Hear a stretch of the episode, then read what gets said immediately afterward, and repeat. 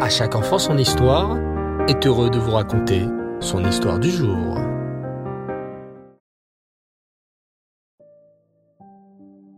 Bonsoir les enfants et Reftov, j'espère que vous allez bien, que vous avez passé un beau Shabbat. Baou Hashem.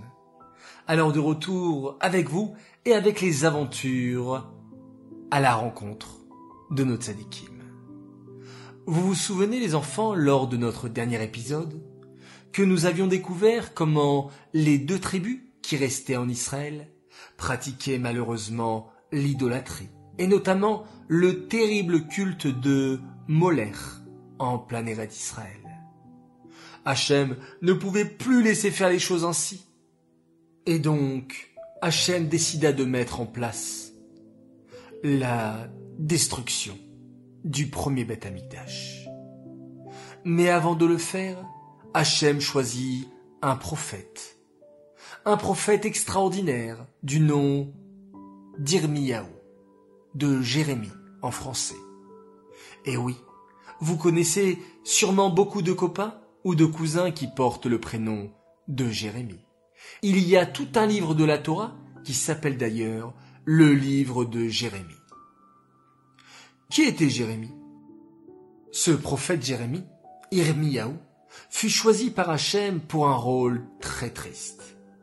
C'est Irmiyahu qui dut annoncer aux Juifs que le Beth Amikdash allait être détruit. Irmiyahu était très triste de recevoir ce rôle. Hachem, quel terrible jour que le jour de ma naissance. Je suis né à Tisha B'Av, le jour du 9 Av, le jour où le Beth Amikdash sera détruit. Et c'est moi qui dois annoncer au Bnei Israël que le Beth Amikdash va être détruit. Quel malheur. Bien sûr, le prophète Irmiaou fit tout pour faire revenir les Juifs à la Torah. Mes chers frères juifs, les suppliait le prophète Irmiaou. Arrêtez donc ces idoles. Pourquoi vous vous prosternez devant ces morceaux de bois ou de pierre?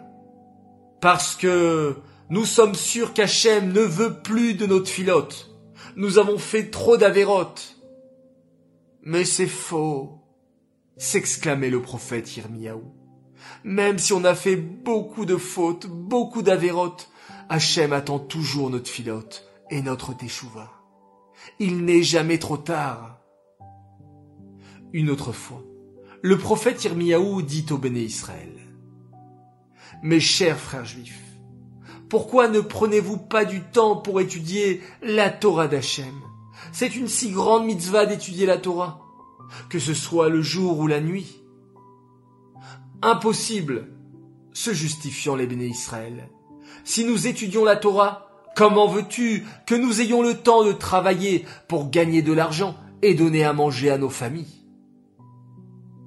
Que fit alors le prophète Irmiaou Il conduisit les béné Israël au Beth Amikdash et leur montra quelque chose d'incroyable.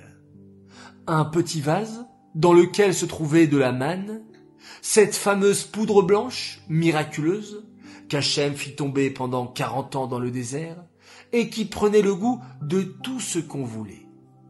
Hachem avait conservé depuis des siècles cette manne miraculeuse, pour montrer que c'est Hachem qui donne la nourriture à chacun, comme nous le disons dans le Birkat Amazon. Baruch ata Hashem, Azan et Akol. Même si on étudie beaucoup de Torah, Hachem nous enverra toujours l'argent qu'il nous faut pour vivre. Cela ne doit pas être une excuse pour arrêter d'étudier la Torah. Alors, prenons de cet épisode, les enfants, la décision de ne jamais laisser un jour sans étudier ou sans parler de Torah. D'ailleurs, c'est ce que l'on fait ensemble tous les soirs.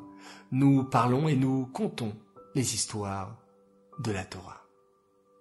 Cette histoire est dédiée Leilou Nishmat, Avraham ben Shalom Avirsera, Alava Shalom. J'aimerais dédier cette histoire tout particulièrement à un enfant exceptionnel qui a fêté sa bar mitzvah. Mazal Tov à toi, Ariel Schlesinger. Tu as parfaitement tenu ton rôle, qu'Hachem te bénisse et te protège.